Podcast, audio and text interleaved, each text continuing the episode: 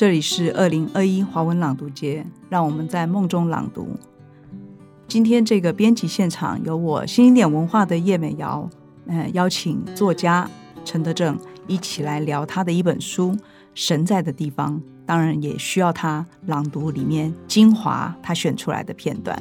呃，陈德正其实很多人熟知他，是因为他对许多西方的音乐的引介。他在早年的时候，通过布洛格，人在海外也写了非常多精彩的音乐的文章。我记得有很多，包括甚至像 Patti Smith 哈，包包括那个 Nirvana，或者是他也写 Beatles，他也写很多精彩的国外的艺人。呃，他见过他们的场景，或他听这些音乐的一一些背后的故事。北欧的音乐家，我很多是透透过他的介绍而得知的。但是等到前两年，我们开始知道说，原来他不止写音乐，不止当夜猫子，他也爬山的时候，一开始所有人都吓了一跳。我因为有一趟这个跟一群人去爬山，然后他是在行程之中的，见到他比所有的人大概快一个小时的方式抵达了山顶，甚至于下来帮所有的人的时候，我们才意识到他可能是一个练武奇才，也就是说不自觉的走上了。登山这个专门的行当，最后他因为二零一九年的时候去了一趟 K Two，跟着这个张元之还有那个呃果果阿果哈，呃两个登山高手去到八千公尺以上的 K Two，到底这趟行程为什么值得他写下一本书《神在的地方》，以及这趟行程之后他现在又在做些什么，写些什么？德正跟大家打个招呼。哎，美瑶好，各位听众大家好。嗯，作为一个写作者来说，当然写作者应该是开拓各种题材的。可是从音乐到爬山，这真的跳得很远哎。你要不要先讲一下那个一九年到底发生了什么事？其实应该说两三年前，我其实今年是二零二二嘛，那我今年已经是大概爬山进入第八年了，所以我是在二零一五年开始爬山这样。那个时候其实是。有一点想要暂时转换一下平常生活的环境跟场景啦，因为我零七年从纽约回来，然后就开始进行文字工作嘛。以前是写乐评，后来写一些专栏散文，但也不脱流行文化那些东西。但就是说，文字工作者就是 freelancer，其实我就是在家工作。那我吃饭、睡觉、看电视、写字都在同一个空间这样，所以我蛮想转换一下那个环境的，因为其实环境对一个人。影响蛮大的嘛，嗯，那刚好一五一五年的时候，那个时候我的朋友张伟雄先生他就他说他退休了啦，他那时候五十岁，然后他说他退休了。那他因为以前是台大三社的，不过他后来大二的时候就去搞党外运动了，所以他的登山生涯大概就维持在十九岁的时候。然后他退休之后，他有点想要重新进入台湾的山林，他看一看他身边的朋友，可能觉得我的时间比较自由，然后他就吆喝我，就一起去爬山。那一开始也是吃了很多苦头。不过后来，当然等下可以，等下可以聊啦。就是，呃，慢慢从登山这件事情中，就是好像更加理解了自己。因为我跟所有的多数的台湾小孩一样，其实就是在那种很高压的升学、升学的制度下成长。所以小时候很喜欢打篮球，但我不觉得我是一个运动能力特别好的人。嗯，然后觉得。那种登山那种事情也离我有点远，然后再加上台湾因为以前戒严嘛，所以爸爸妈妈都会跟小孩讲说不要上山，每次不要去海边。那偏偏我们就是一个群山之岛啊，然后又被海洋围绕的，所以那是一种 culture 这样。嗯，所以就是呃，我觉得这几年因为刚好这个疫情，大家也没办法出国，就都被锁在岛上。嗯。蛮多年轻朋友也投入这个登山的活动，嗯，他们可能也会从那个经验中发现说，哎，一来是重新认识这座岛屿嘛，然后二来就是说，哎，原来跟自己的身体一起工作是一个蛮美好的经验，这样是。呃，德正讲的很轻松哦，其实这本书，我相信读过的人，包括这个登山的高手，呃，包括像原植他们，包括跟着他一起爬山，而且对山的阅读。非常广泛的，呃，张伟雄，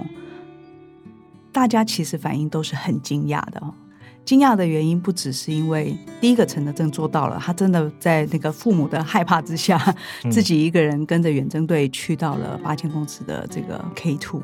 另外一个原因是他居然写下了，因为他没有写过山过去，嗯，他一出手就把这个台湾的登山文学等于是开拓出一条不一样的写作之路。让我念一段张伟雄读完他这个书以后写的序里面一段话，呃，伟雄大哥写说，我读完后内心激动不已。德正写出的不仅是他对生命踌躇的一种卢梭式的忏悔录，而且是一种优美的悬思的。准山岳文学能激起读者对地理、气候、岩石、冰雪、人性等等等等恢宏的想象，同时还保有神秘与敬畏。这正是台湾非虚构文学书写里极度真空的一块。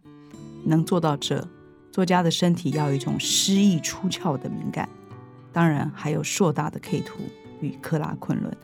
呃，我的确没有办法像这个詹伟雄说出这么清楚的感受哦，但的确在读德正写 K 图的时候，我有一种，你即使没有去到 K two，你也感觉到了 K two 的奥秘与这个美，然后另外感受到了一个走进山里的人脱胎换骨般的，在自己的语言表达上面有了新的境界。德正讲一讲这个，你要不要先念一段好了？我觉得如果从你的文字，可能更能够让我们一般的读者还没有看过这本书的人知道，说他到底做到了什么，需要被我们这样夸张的称赞。好，那我先补充一下，就是 K two 是世界第二高峰，然后在巴基斯坦跟中国的边界。那这本书叫《神在的地方》，那我就念其中的一段：自然中原来是没有音乐的。在可惜是播放装置与耳机发明之前，这一指人类历史上绝大多数的时间，人在山野行走，只会听见自然原本的声响：虫鸣、鸟叫、流水、落雨、列兵、轰雷，或者树林随风摇曳出的沙沙声。一旦在自然里播歌，眼前的风景似乎被赋予了另一种意义。实情是，风景本身是没有意义的，它因人而抒情。因人而有深度，也因人而残忍。刚开始登山时，我喜欢戴着耳机走路，想象自己是个配乐师，替周遭景色配上合宜的音乐。本质上，我并未改变风景的一丝一毫，我改变的是他和我遭遇时的情境细节。在城市夜行，我同样喜欢听歌，尤其是在夏夜，我会想象自己走在清凉的山径上。当我重回山里，听见同一首歌，想到的便是在城市里听着那首歌的我。徒步这个行为，有一半是发生在脑袋里。风景只是不经意掠过我们的身体，它的美丽与冰霜从来就不属于我们。你波是恰好走过一片清朗的森林，撞见温柔的云海，它并不会因为你的存在或不存在，调整自己的明亮彩度与现身几率。在自然中来来去去的次数多了。我渐渐也就不再刻意追求风景，学会放慢脚步的走过它，让身体先帮我拍下快照，再用头脑去处理刚才经历过的魔幻，形式称之为回忆。有人说，身心灵一体是最舒服的登山姿态，因为人进入了绝对和谐的领域。但我发觉，想进入那种状态，反而得把身体和心思分开，先让身体独立出来，给他自行思考、下判断的空间。他才能自由的带领那个总是被心思给羁绊的你。登山这件事是身体先行的。登完一座莫测高深的大山，或完成一趟百转千回的纵走，人最常说的话往往是“原来我可以”。这代表我们并不了解自己的身体，不太清楚他的能耐。人的身体是设计来走路的，我们远比自以为的强壮的多。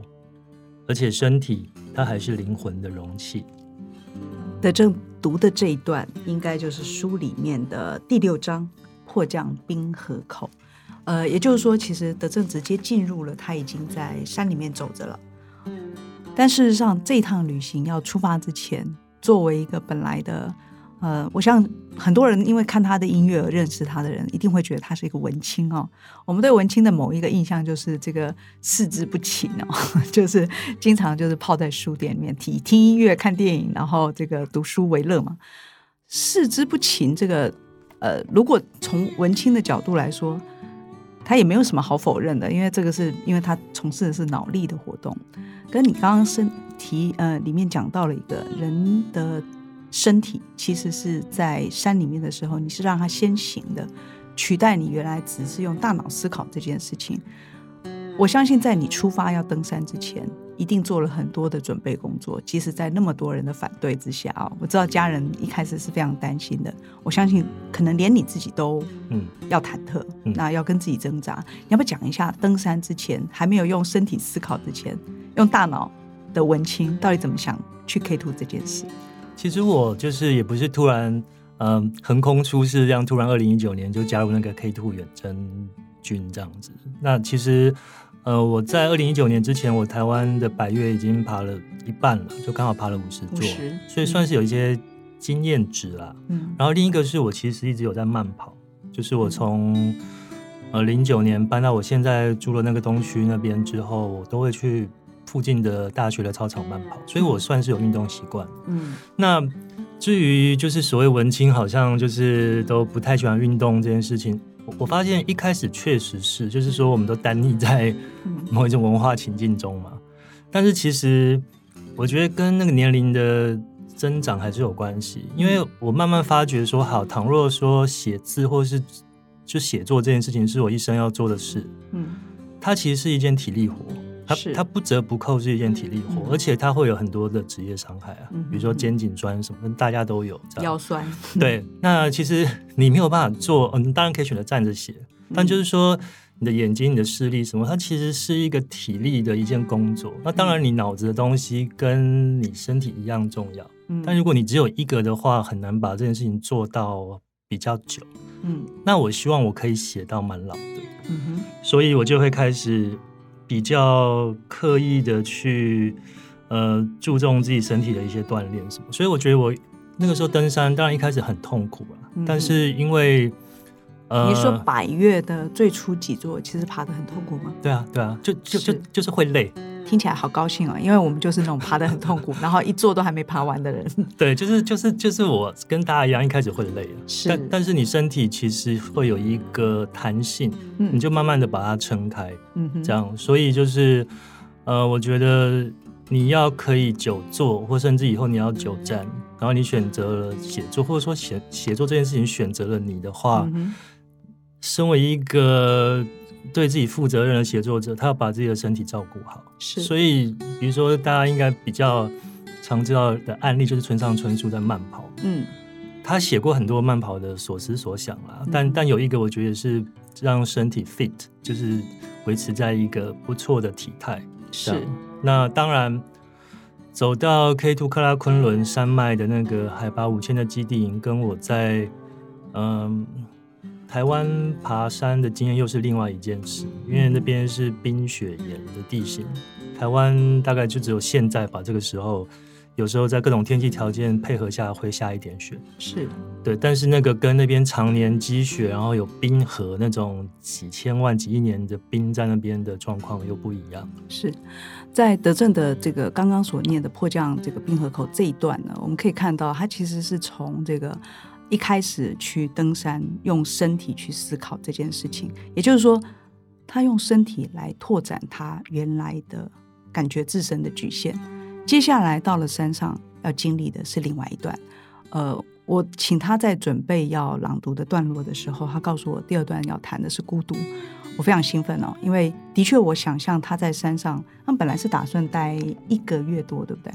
嗯啊，整个时间，而且他并不是跟着爬到 K two 上面去，他是留在基地营，也就是他会有大把大把的时间在那里，可不是随时打开你的 WiFi 就可以连线去任何地方哦。而且你身边没有酒吧，没有可以放音乐的，你我相信你还是带着你的 iPad 了。嗯嗯。但更多的时候，你必须跟空白相处，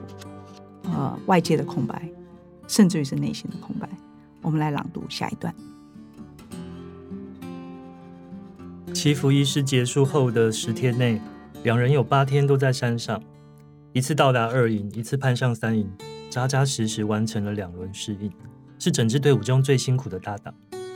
偶尔他俩回到基地营整部，三个人又能围在桌边泡茶、谈心，分享一些山上山下都很少人知道的秘密。往往用卫星电话和后勤团队确认过天气，两人很快又要上山。一趟一趟下来，我看着他们变得更黑、更壮，眼神更有自信。我却反向发展，退化成一个等吃饭的动物。八点早餐，一点午餐，七点晚餐。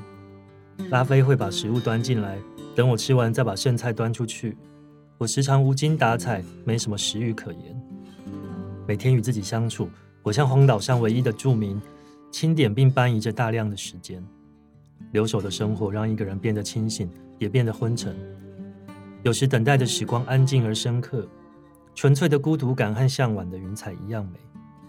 有时无聊又啃食着我。灼热的日光直射着基地营，在帐篷里烤出四十几度的高温，热的电脑宕机，人在冰天雪地里中暑，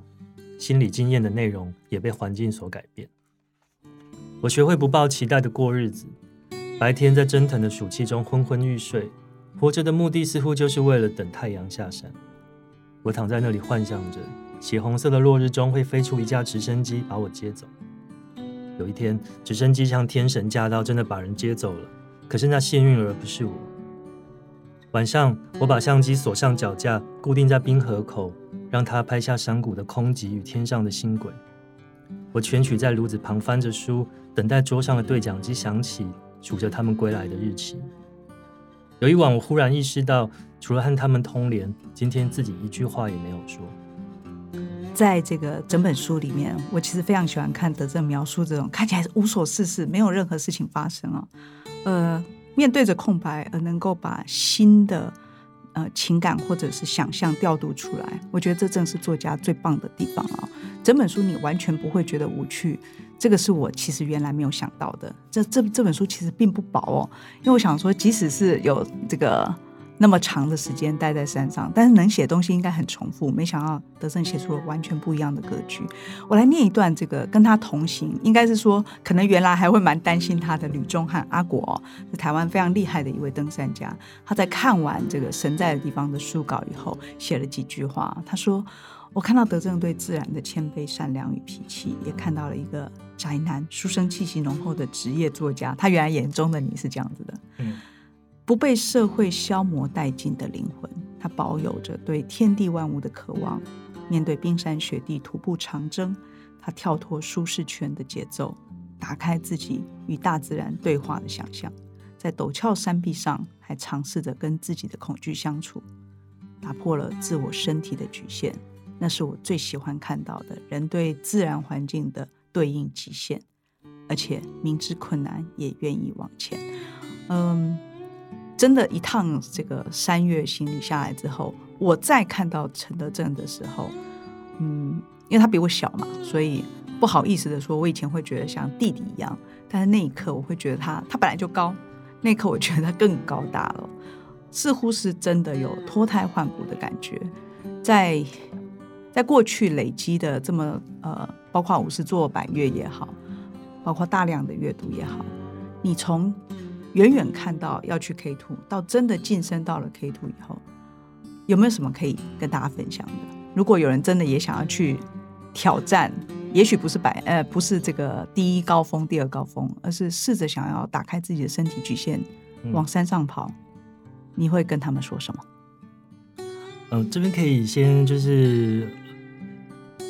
前几年有一本书也是你们发的，叫《三之声》嘛，是。然后作者是一个苏格兰的女作家，叫 Nan Schaefer。那她那本书是薄薄的一本，算是很多跟登山有关的一些哲思的书。它里面其实也提到很多身体，嗯。然后她有一句话我很喜欢，她说：“与身体达成深刻的和谐，就有可能进入存在的核心。”那回应你的问题，就是说，我觉得。不管是爬台湾的山，或者是说爬百越、爬终极山也好，或者是说你要去远征喜马拉雅或克拉昆仑的那些基地营，或者甚至你要挑战更难的路线，就是我觉得你要想清楚你为什么要去，然后你要敢勇于面对所谓的那个存在啊，就是 being，就是说你你你终究必须要意识到有一个可能就是。你可能会忽然了悟到你自己是怎么样的人。那往往那个真相是可能会让人有点吃惊的，或是让人有点难以接受的，就是你是一个怎么样的人。因为在自然中，或是在比较艰险的过程里，他会把一些平常文明，或者是礼教，或者是一些呃意识形态、社会期待、家庭养育加注在你身上的东西，它会一层一层慢慢的剥掉，嗯，最后会变得很赤裸，嗯，就是 you are who you are 这样。那呃，you are who you are 就是。这个也是一个你可以去对抗它的东西啊，就是你不一定就要呃按照说哎上天设计给你的样子，然后你要去活完你这一生。不过我觉得以我个人经验，就是我现在四十出头岁嘛，然后这个路走成这样子，我觉得真的是一种好像都是安排好的，这样听起来很 cliche。对，但是你刚才说我听音乐什么的，其实那些东西综合到现在，就是我在做这些事情。其实，呃，我大学拍过一个纪录片叫《烂头壳》，那个主角是左水溪公社，那个那个乐团是台湾史上最恶名昭彰的一个朋克乐团，非常的早期，非常反体制。嗯，那他们也解散了。然后那个纪录片就是我跟我大学同学毛志新一起拍的，前年还二十周年上了金马影展。我要讲就是说，卓伟西公社这个乐团跟世界第二高峰 K Two 一点关系都没有，但是我把这两个事情连在一起了，那那这个很奇怪。卓水溪公社的这个乐团，这个让陈德正年轻的时候义无反顾的投入其中的这支纪录片，到世界第二高峰 K Two，到底被他怎么连在一起？下一段我们回来说。